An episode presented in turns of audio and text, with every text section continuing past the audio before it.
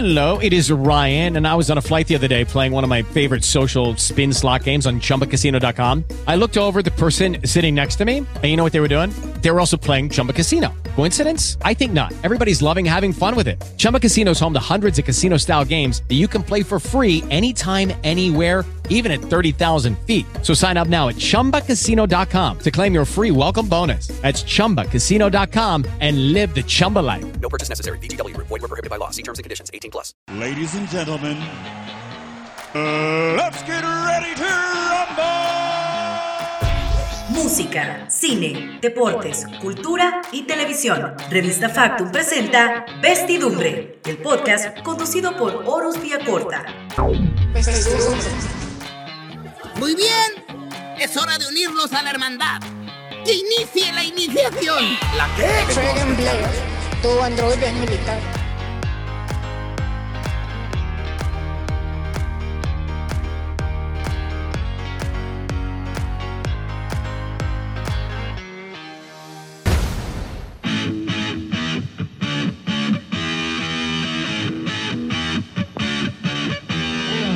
Para el cuarto episodio del podcast Vestidumbre. Tenemos un invitado muy especial, es el músico salvadoreño Roberto Salamanca, quien tiene una larguísima trayectoria y quien se encuentra ahorita en El Salvador, y está en plena gira de medios para promocionar el concierto que tiene este próximo viernes en el Teatro Presidente junto a Rux y Parker. Así que bienvenido Roberto, muchas gracias por darnos un poco de tu tiempo y platicar con nosotros.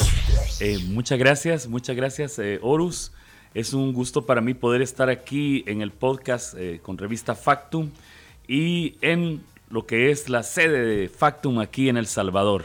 Es para mí realmente un honor.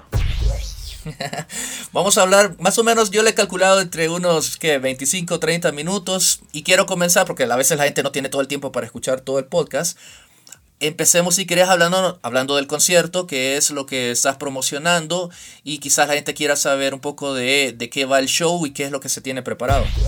Bueno, eh, Rux Parker realizó un concierto en el Teatro Presidente uh, con mucho éxito eh, tuvieron tanto éxito que tuvieron que abrir una segunda fecha el mismo día, o sea, dos conciertos en un día, algo que no impensable, algo que nadie se lo imaginaba.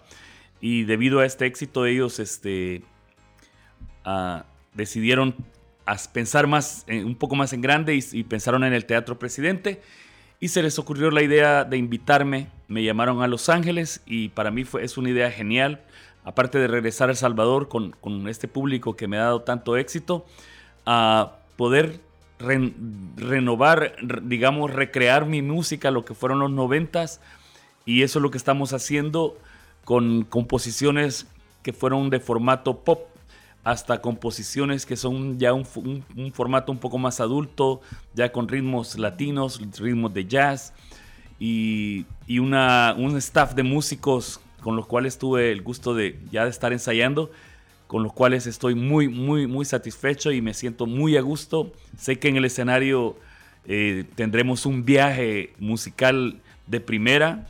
Y por el lado de, de Rux Parker, pues ellos vienen con, con, con un formato eh, sinfónico con arreglos del maestro David Pimentel, o sea, toda una orquesta.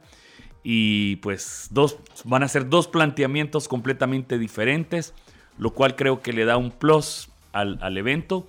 Y con un invitado especial, haciendo como un intervalo, el, cantante del grupo Signo Azul, que con su guitarra pues va a interpretar sus, sus más grandes éxitos. Va a ser una participación pequeña. Fue algo que se, nos ocurrió en el camino y que creo que el público va a disfrutar porque estamos abriendo espacios y, y de eso se trata. De abrir espacios y que que los artistas salvadoreños eh, puedan florecer y qué mejor forma de florecer que en el escenario junto a su público. Qué bueno, eh, me gusta que este, este tipo de conciertos eh, van enfocados hacia un público nostálgico que se resiste a dejar que se pierda y una cosa tan valiosa como es la música que se creó que se ha creado en nuestro país a lo largo de distintas etapas vos y tanto Rux y Parker forma parte de una generación que fue muy importante en la música nacional. Y para hablar un poco de eso, y hablar un poco de la nostalgia, quisiera repasar un poco tu carrera musical. Yo sé que vos y yo hemos hablado ya muchas veces, yo creo que te he entrevistado ya como unas 10 veces. Y la primera creo que fue cuando yo trabajaba en Planeta Alternativo y estaba haciendo un reportaje sobre la historia del rock del Salvador. Ajá, y sí, creo que ahí recuerdo. fue que te conocí y empezamos a hablar sobre todo eso, me enseñaste fotos y bueno, y quisiera que hiciéramos otra vez esto, esto de nuevo, volver a hablar un poco sobre tu, tu, tu trayectoria, pero de una manera distinta, buscándole un enfoque distinto. Y lo he pensado de esta manera. Quiero que hablemos de eh, cifras y años clave que puedan servirnos para repasar tu carrera artística. Yo te voy a ir diciendo años en específico y vos me vas a, y vos me vas a decir qué significan para vos. Y pueda que en algunos años yo esté equivocado, así que puedes corregirme. y eh, podés también agregar fechas que vos creas que son muy importantes. Así que arranco con la primera. Ajá, Y- perfecto. 1965. ¿Qué es 1965 para vos? Bueno, es el año de que Dios decidió mandarme a este planeta y, y y enviarme aquí al, al- al meri- al meridiano y paralelo 9014 a El Salvador, do- eh, en un año de- en donde había habido un terremoto, el, el famoso terremoto del 65, y Roberto Salamanca crece eh, eh, en, ese, en esa eh, coyuntura, porque esa, eso fue una, una- un terremoto que marcó mucho la ciudad de San Salvador. Qué interesante, mira, creo que ese dato no, no había salido nunca en nuestras pláticas, mira. No, no, no. Y creo que fue el 3 de mayo. Tú puedes revisar. Creo que fue el 3 de mayo del, del, del, del 65. Y mi familia fue muy afectada y pues tuvimos... Yo recuerdo hay fotos donde yo estoy desnudito ahí, el, el- el- el- el re- recién nacido y, y- y- y- pues así, entre calamidades, pues na- na- nació Roberto Salamanca.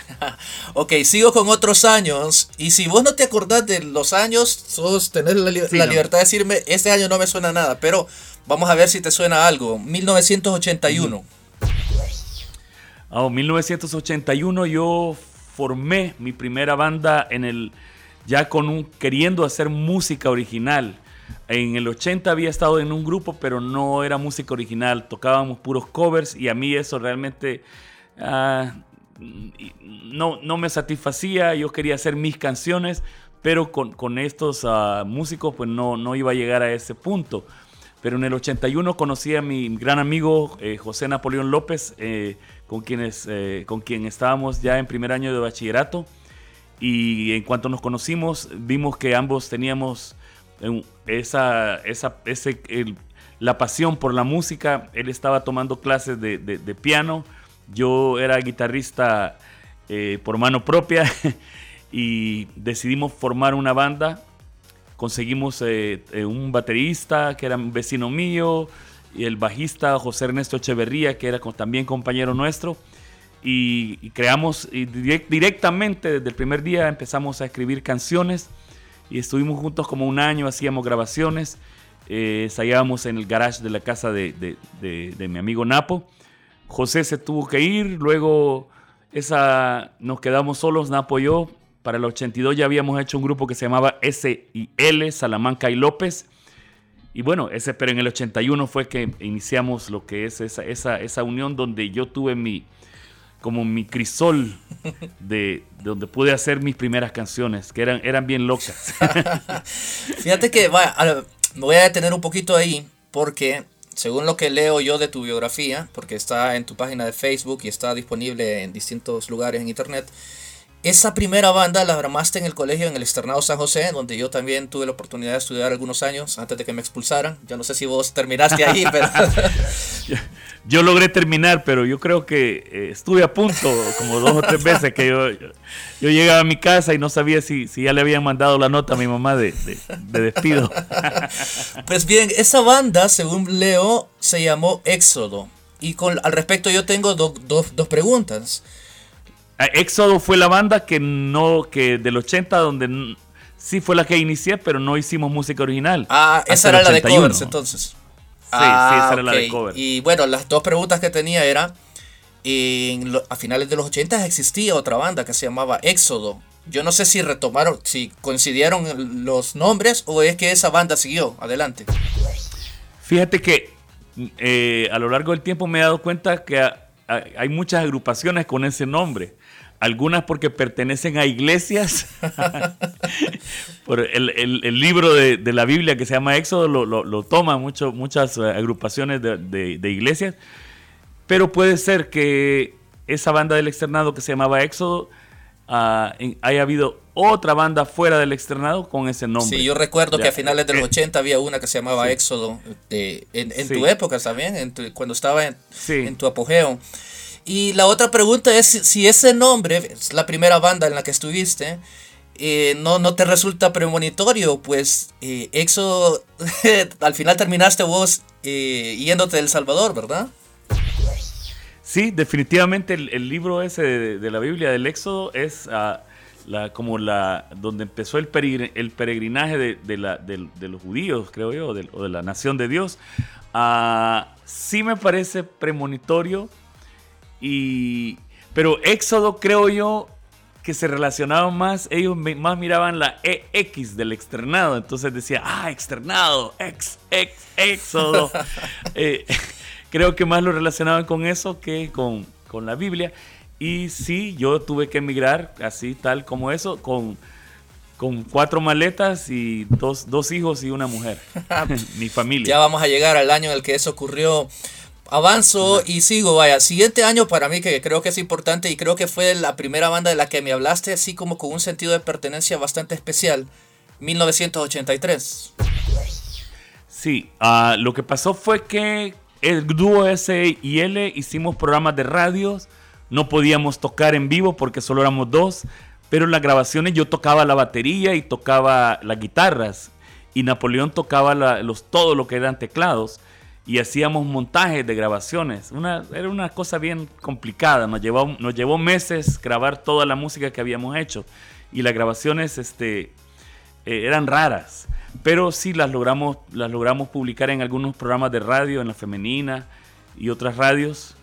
Ah, pero en la, en la, en el oche- finales del 82, Na- Napo se fue a Estados Unidos por unos meses y al verme yo solo, eh, conocí a un amigo que se llamaba Fernando Treviño, que ahora vive en México, y, y, ah, él, él andaba también en la pila de- de- del rock, solo que él me metió al rock pesado. Él, yo no había oído tanto, yo era más Led Zeppelin. Él en ese momento me dijo, mira, tenés que oír estos grupos, y ya empecé a oír a Judas Priest. Que era lo que estaba pasando Ace- en todo el mundo en ese momento, ¿verdad? Estaba Ajá. A- sí. Iron Maiden, AC Judas Priest. Iron, Iron Maiden, ACDC. eh, y entonces me dijo, no, y esa música que ustedes tocan con Napo, no. Entonces casi que volví a los covers, ¿verdad? Por decirlo así. Pero como estaba solo esos meses que, Nap- que no estaba mi compañero de fórmula, ah, no, entonces me dice, no, hagamos un nuevo grupo, me dice Fernando. Y, y la pasábamos súper bien, porque ya era como, como, como un grupo con, con- con, digamos, ya de, de- de más adrenalina, esa es de- de adolescente, ¿no? bien loco.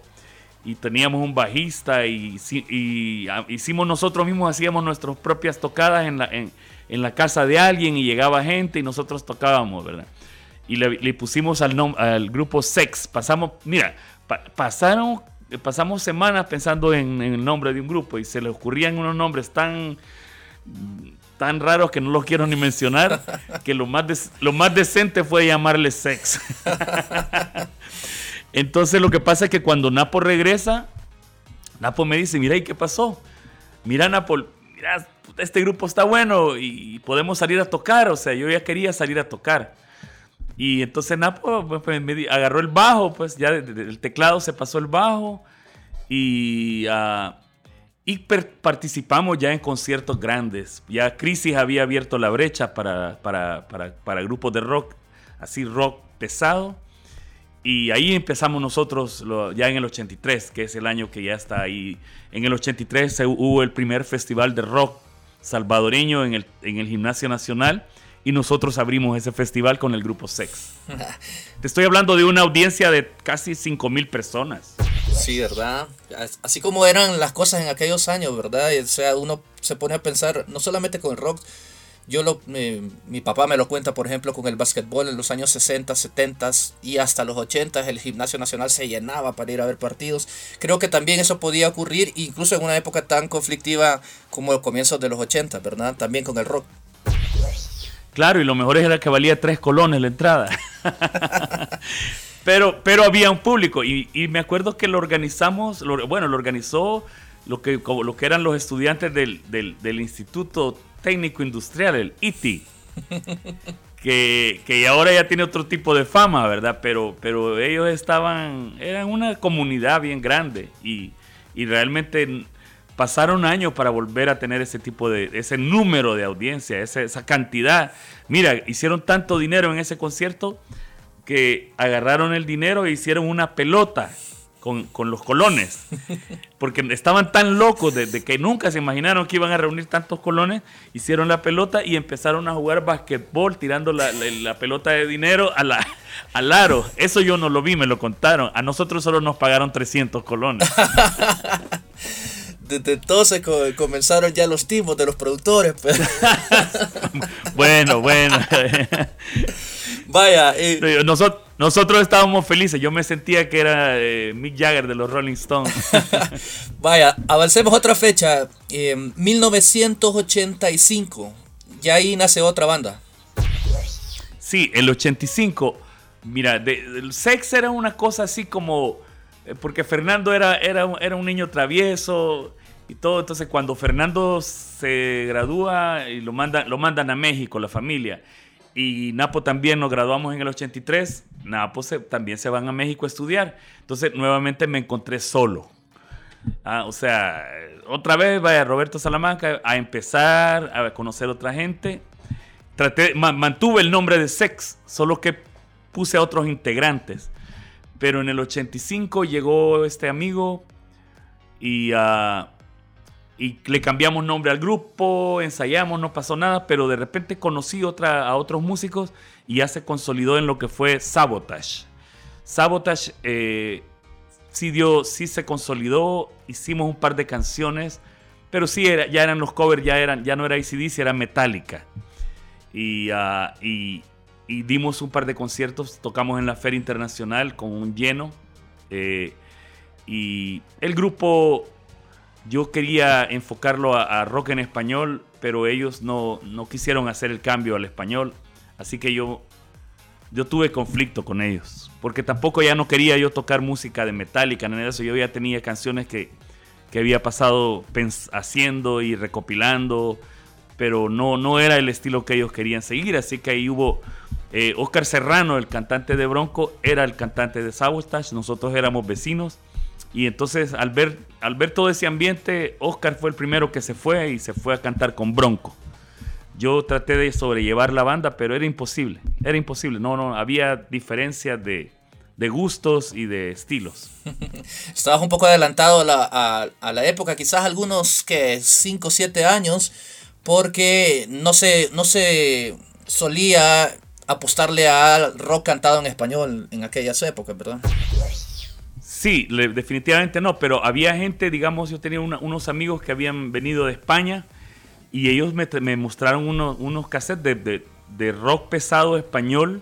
Había un grupo que se llamaba Obús. Sí, Obús, y Barón Rojo. Ajá, y Barón Rojo, cuando yo oía Barón Rojo, Barón Rojo casi sonaba como Iron Maiden, solo que en español.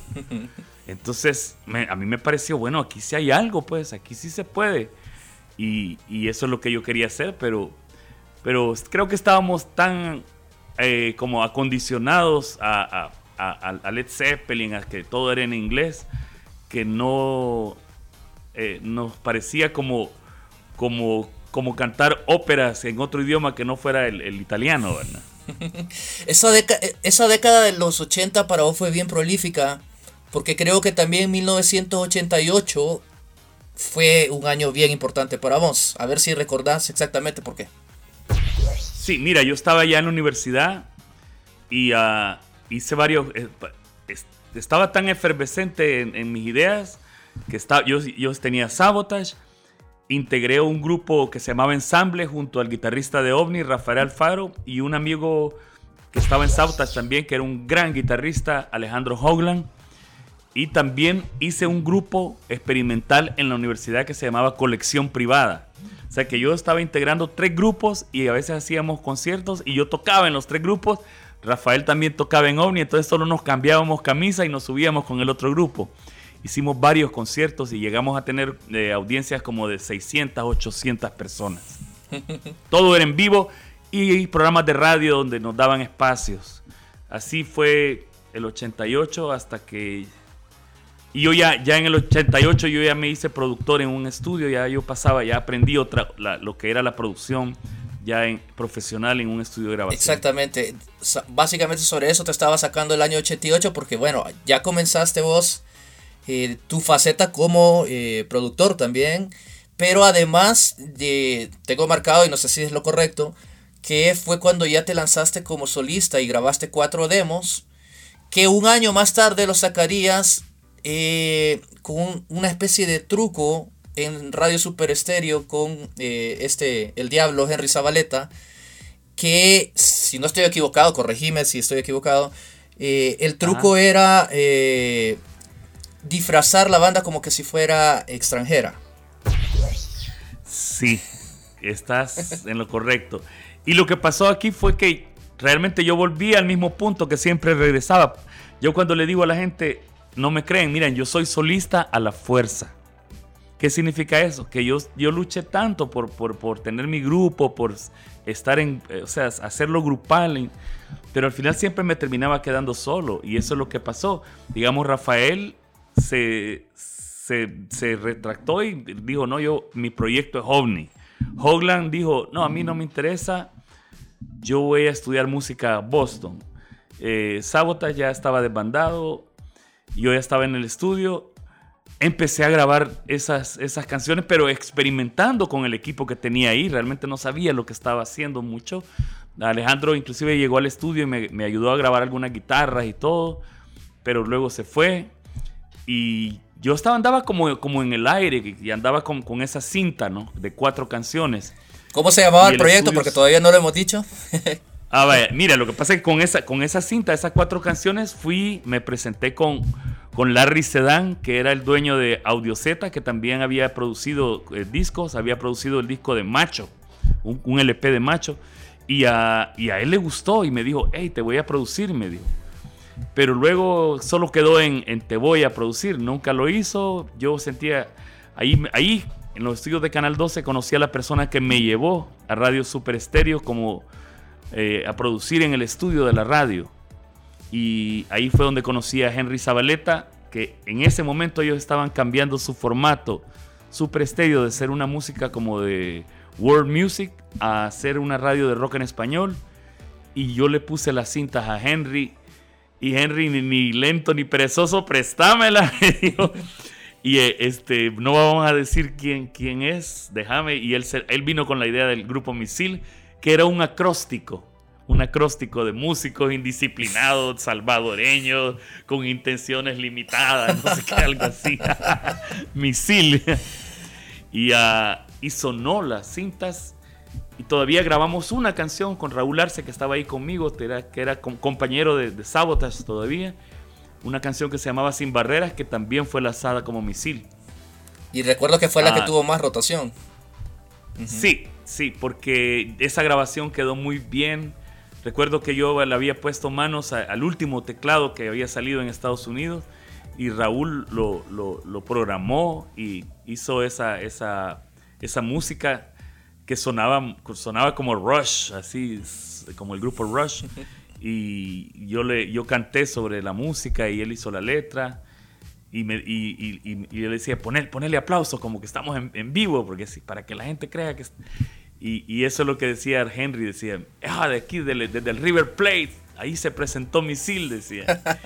wow, eso puso la, la imaginación de, de, los, de la radio, los radioaudientes así como efervescente con Misil. Pero en ese año, 1989, pasó, además de las canciones que, eh, de Misil, pasó también que ya sacaste también tu primera canción como solista, eh, ya con el nombre de Roberto Salamanca. ¿Estoy en lo correcto? Sí. Lo que pasó es de que yo había iniciado ya mis grabaciones, ya, ya, había, ya había acumulado una experiencia de año y medio. Y, y entonces sentí la diferencia ya en la producción cuando empecé a grabar y la primera canción que grabamos fue Insinuándole. Y nuevamente aquí Alejandro Howland estaba conmigo, pero él era como intermitente, ¿verdad? O sea, él llegaba al estudio y no sabía, él grababa su guitarra y dejamos grabado varias pistas y él me dijo, hoy sí me voy, me voy a Boston. Y entonces yo terminé esas grabaciones y, y Henry bajó al estudio y me dijo, hey, esa está buena, me dijo. Sí, le dije, pero mira, esto ya, ya no quiero que sea Misil, esto quiero que sea Salamanca. Pero con Howland, le dije, Salamanca y Howland. Y eso, eso tuvo más éxito que todo lo que habíamos publicado. Eh, la canción Insinuándole fue la que realmente abrió las puertas de mi carrera artística. Y eso ocurrió en 1989. Un año después, ya eh, con el sello Audiomágico, si no estoy equivocado, uno o dos años después salió el disco completo, ¿no? Bajo el sol de neón. Lo que sí, lo que eso fue todo un proceso. Lo que lo que ocurrió realmente es que yo sacamos la segunda canción, qué difícil es, pero Henry hizo negociaciones para que se imprimiera un disco, un acetato. Y ese disco lo fue lanzado por Dideca. O sea, nosotros tuvimos la oportunidad de, de- de- que Dideca firmara y todo. Pero como Salamanca y Howland y como eh, Howland se fue, yo prácticamente perdí eso y yo también tenía una oferta para irme a producir a, a Miami. Entonces, en lo que el disco estaba saliendo, yo estaba haciendo maletas también. Pero Henry, Henry, Henry se, eh, permaneció, pues era, era su, como parte de su, éramos como, él era el manager, era su, era, fue una cosa que, que él apoyó y una cosa que, que estaba dando frutos, resultados. Y cuando yo estaba en Miami, él me decía, mira, qué difícil es, ya tiene dos semanas número uno. La semana siguiente me hablaba, me decía, ya tiene tres. Pues se hicieron nueve semanas número uno. Y la gente en, Miami me decía, mire, olvídese El Salvador, me decía. Es cierto que allá está así, allá está teniendo cierto éxito, me dice. Pero no, aquí, aquí, aquí tiene más futuro, me decía. Pero yo decía, no, El Salvador, El Salvador. Y yo tenía una novia que había dejado. Por ahí va la cosa, por ahí va la cosa. Entonces. ¿No te ah, arrepentís de esa decisión, brother? Yo te, te, te hago esta pregunta. Una vez se la hice a los de Alux Nahual. Si ellos nunca eh, se arrepintieron de no haber hecho el abordaje en serio en otros países, como por ejemplo México, donde el rock en español estaba triunfando, estaba todo lo- la movida del rock en tu idioma. Y si ellos se consideraban que tenían lo suficiente como para haber destacado en, en toda esa generación. Te hago la misma pregunta vos. Pues mira, sí y no. Sí, porque si con un poquito más de perseverancia en Miami y uno, dos, que tres contactos correctos, y si hubiera conocido a Emilio Stefan, definitivamente sí. Porque yo cono- conocimos gente de la industria que después me di cuenta que eran los, fueron los productores de sangre, de, de sangre morena, ¿verdad? Pero este, a veces los productores que pone, ellos ponen el dinero, ¿no? Ellos son los que, que crean el producto, tienen ideas ya bien, bien como preconcebidas de lo que quieren hacer. La gente les presenta sus, mira, esta es mi, esta es mi música y todo eso, pero si vos no encajas en su formato, que ellos saben que es lo que venden, porque ellos lo que hacen es agarrar, lo que hacían, era agarrar al artista, pero ellos eran dueños del producto y luego ellos te revendían con un sello disquero. Entonces, era, también tenía su complicación y sus implicaciones, me explico. Hay- artistas que tú los ves que han sonado, han tenido número uno, pero, pero se, siguen siendo pobres o solo sienten, solo les llega la fama y el dinero lo agarra alguien más, ¿verdad?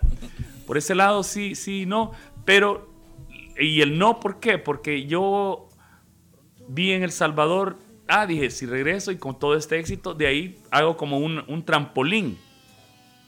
¿Me explico? Sí. Yo dije, ah, esto, este éxito hay que capitalizarlo en llegar. En cuanto vine ya a conciertos, yo seguí grabando más canciones sin tener el disco, solo con las cintas, más canciones seguían pegando en la radio. A ver, te tengo otra pregunta y, y siempre para enfocarlo en, el- en lo de las fechas. Me, me has ido diciendo a lo largo de la entrevista eh, cómo ibas aco- acompañando distintos estilos musicales de acuerdo a las agrupaciones que ibas formando o tus proyectos solistas. En 1992 lanzaste el disco Más allá de la noche. Ese disco tiene, eh, creo que la canción que más pegó es Qué tonto es el amor. Ajá, sí. Y eh, esa canción a mí siempre me sonó que era completamente, vos estabas escuchando, creo yo, Whitesnake total. Ajá, sí. O sea, yo la escucho y digo, ya me voy, me dan ganas de escuchar Is, Is This Love de Whitesnake. Ajá, Entonces, sí. yo no sé si vos a lo largo de tu carrera ibas como olfateando qué era lo que iba sonando. Me decías que empezaste con Led Zeppelin, luego hubo una etapa ACDC, luego una etapa más heavy metal, y luego ya este, este tipo de heavy metal más dulzón y, y rozando con el pop de Whitesnake en esa época. Y yo no sé si vos eh, fuiste haciendo todo ese acompañamiento de una manera intencional o si se daba natural. Y si en algún momento, avanzando el tiempo, eh, ya no pudiste acompañar las cosas que iban sonando, porque ya en los 2000 ya era Rage Against the Machine, System of a Down y cosas ya demasiado se salían, ¿verdad? Entonces, no sé cómo puedes hacer una lectura de ese acompañamiento musical, si lo hiciste intencional o si se fue dando natural.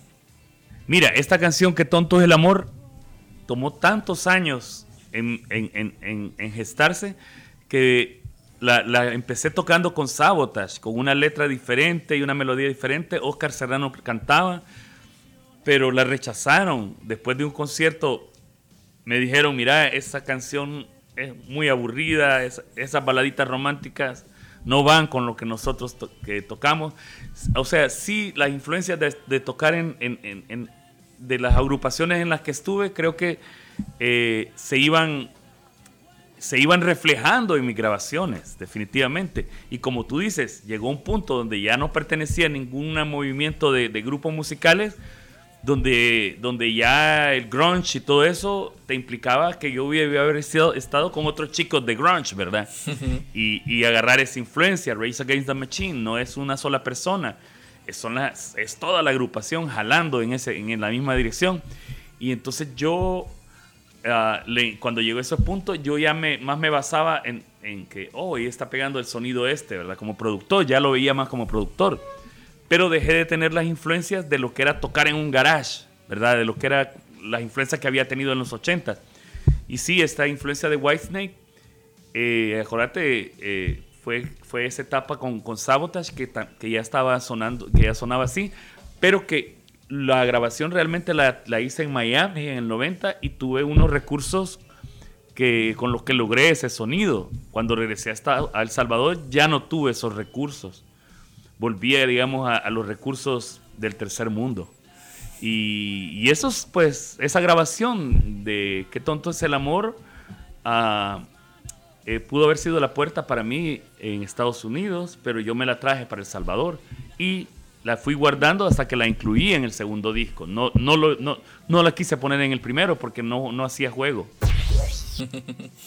Ok, bueno, eh, por cuestiones de tiempo voy a avanzar. Había muchas fechas más, ¿verdad? Toda la década de los noventas, los 2000, pero me quiero enfocar en el momento en el que vos decidiste, bueno, agarro maletas, me voy con mi familia y me voy a Los Ángeles, que eh, es el lugar donde vives ahora.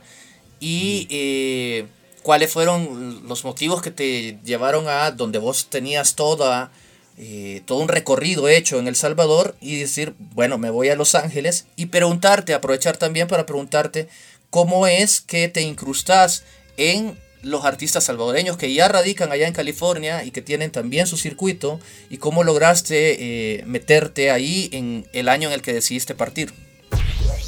Mira, ya la decisión fue una decisión ah, de familia. Mi padre me, me- me dijo, mira, yo ya me voy a jubilar y me lo dijo en el 2001, ya, ya había nacido mi hija, mi segundo, que es mi segundo hijo. Ah, y me dijo, mira, no sé cómo te está yendo aquí en El Salvador, pero yo ah, dentro de dos años ya no voy a poder migrarte con papeles, ¿verdad? Entonces yo le dije, mire, padre, le dije yo, creo que hagamos, el- o sea, iniciemos el papeleo y sí, yo ya, ya, ya estaba un poco, ya, ya, ya sentía que como mis círculos se habían cerrado. El círculo de artista había sucumbido al, al, al, al, círculo de productor y el círculo de productor también ya estaba en una etapa donde ya había dado mucho, mucho en varios países y todo. Entonces yo estaba, yo decía, tal vez, y yo dije, bueno, tengo mis hijos de, de, de, de cuatro y un año, yo creo que ellos se merecen una oportunidad y si yo no la tomo, después no la voy a poder retomar, no me voy a poder arrepentir.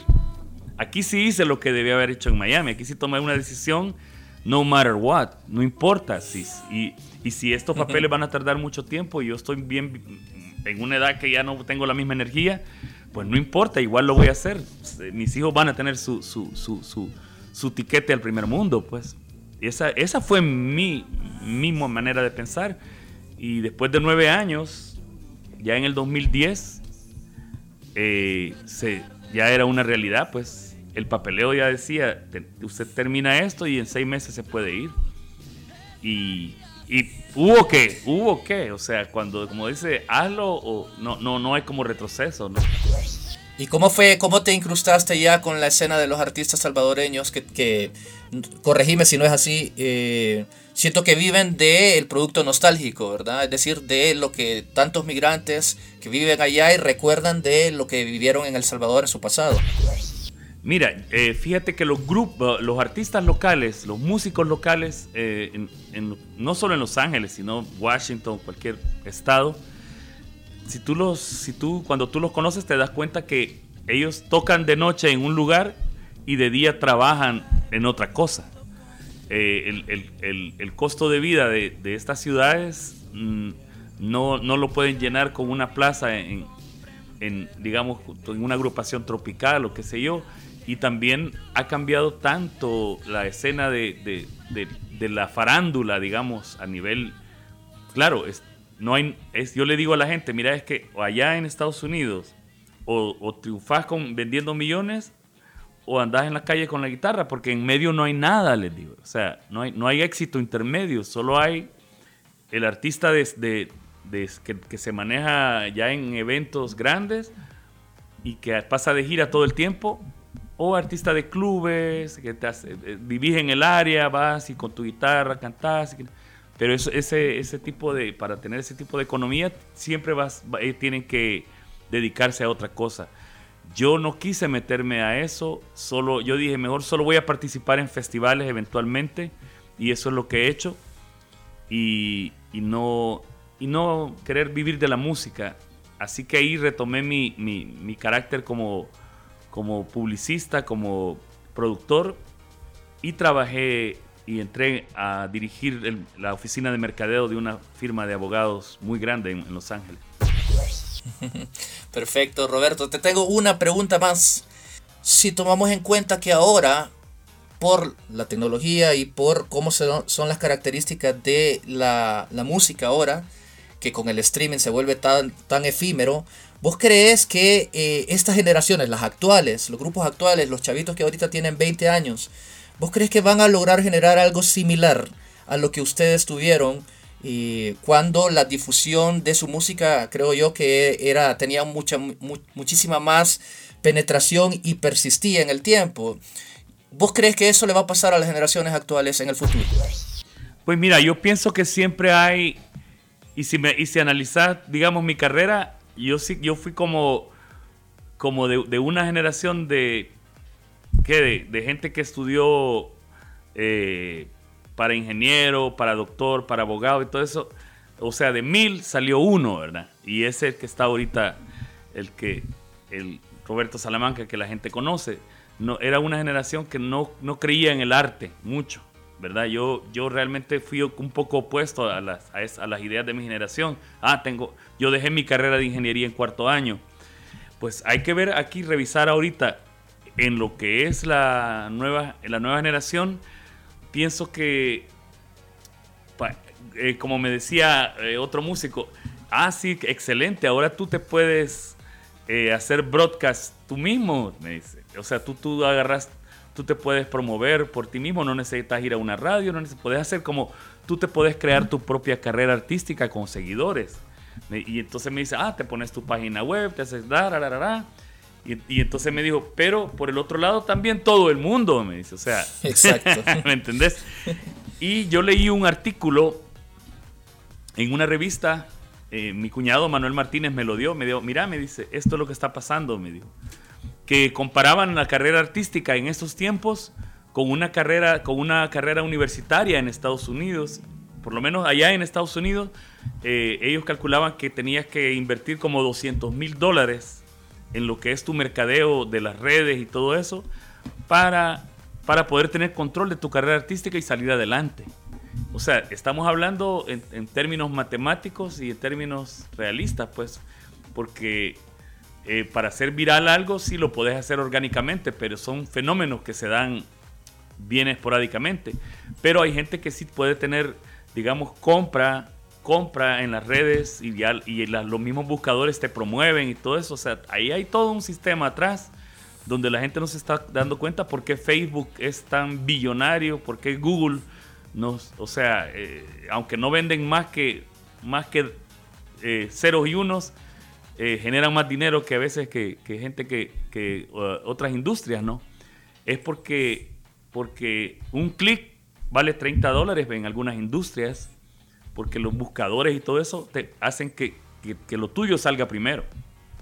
Lo que me estás diciendo entonces es que hay un, un ciclo que se repite eh, con diferentes características. Sí. En, en los años 80, grabar en un estudio profesional era una cuestión súper cara, ¿verdad? Sí, sí. Eh, pagar la cinta, todo eso, horas de grabación, era una cuestión súper cara. Ahora alguien lo puede hacer con su computadora y un poco de conocimiento y ya lo hace. Sin embargo, Ah, eso construir, construir esto que me estás diciendo, que es toda la carrera, comprar y la promoción en redes sociales también es una cuestión muy cara, ¿no? Es cara, sí, sí, sí. Y yo te, yo te lo digo porque yo manejé el departamento de, de mercadeo en, en en una firma, pues. Y, y sí, tú, tú, tú, tú para, para, que, para que los buscadores hagan la magia. Para tener seguidores también en Facebook, tú compras los likes.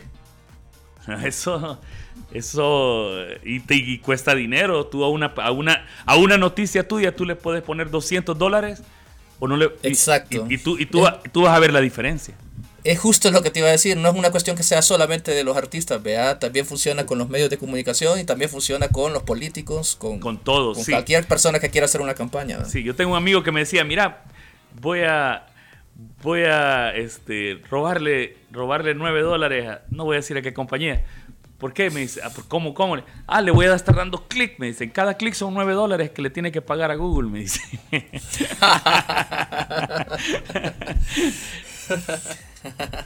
Perfecto, Roberto. Lo bueno de los podcasts es que podemos extenderlo más allá del tiempo que estaba pautado, ¿verdad? No es tan rígido. Sí, ok, sí. Así que eh, he disfrutado un montón la plática con vos y qué chévere que estás de regreso en El Salvador y gracias por dar esta entrevista. Sí, no, y yo quiero mencionar algo, pues. Yo hoy estaba pensando, eh, porque durante mm, este tiempo, siete años de estar en Los Ángeles, mi, mi- mi padre siempre me, estaba, me preguntaba, mira, ¿y cuándo vas a empezar a, a- a- a- ser artista otra vez? Me decía, papá, le decía, "Sí, todavía tengo que pagar la renta, ahorita estoy preocupado, mis hijos van a la universidad y todo eso, pero, pero ya va a llegar el momento, le decía, ya va a llegar el momento, o sea, tampoco quiero andar en la calle vendiéndome por, por 5 dólares, le digo, por 50 pesos, ¿verdad? Y, y mira que ahorita pues yo recibí esta llamada hace dos meses y esto me ha cambiado la vida.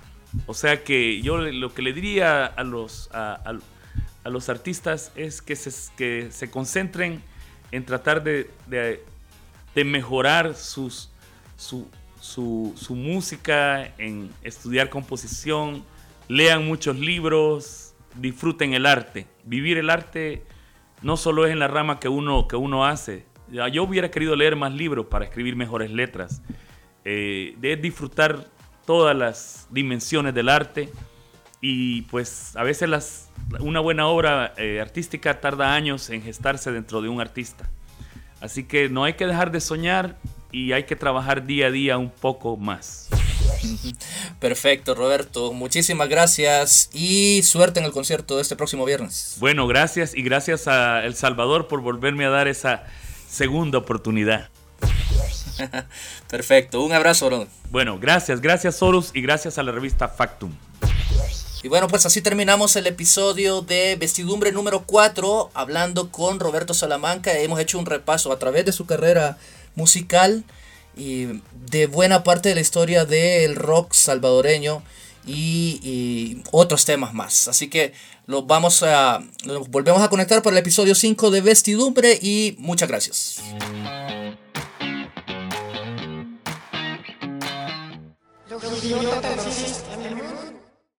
Lucky Land Casino asking people what's the weirdest place you've gotten lucky? Lucky? In line at the deli, I guess? Aha, in my dentist's office. More than once, actually. Do I have to say? Yes, you do. In the car before my kids' PTA meeting. Really? Yes. Excuse me, what's the weirdest place you've gotten lucky? I never win and tell. Well, there you have it. You can get lucky anywhere playing at LuckyLandSlots.com. Play for free right now. Are you feeling lucky? No purchase necessary. Void where prohibited by law. 18 plus. Terms and conditions apply. See website for details.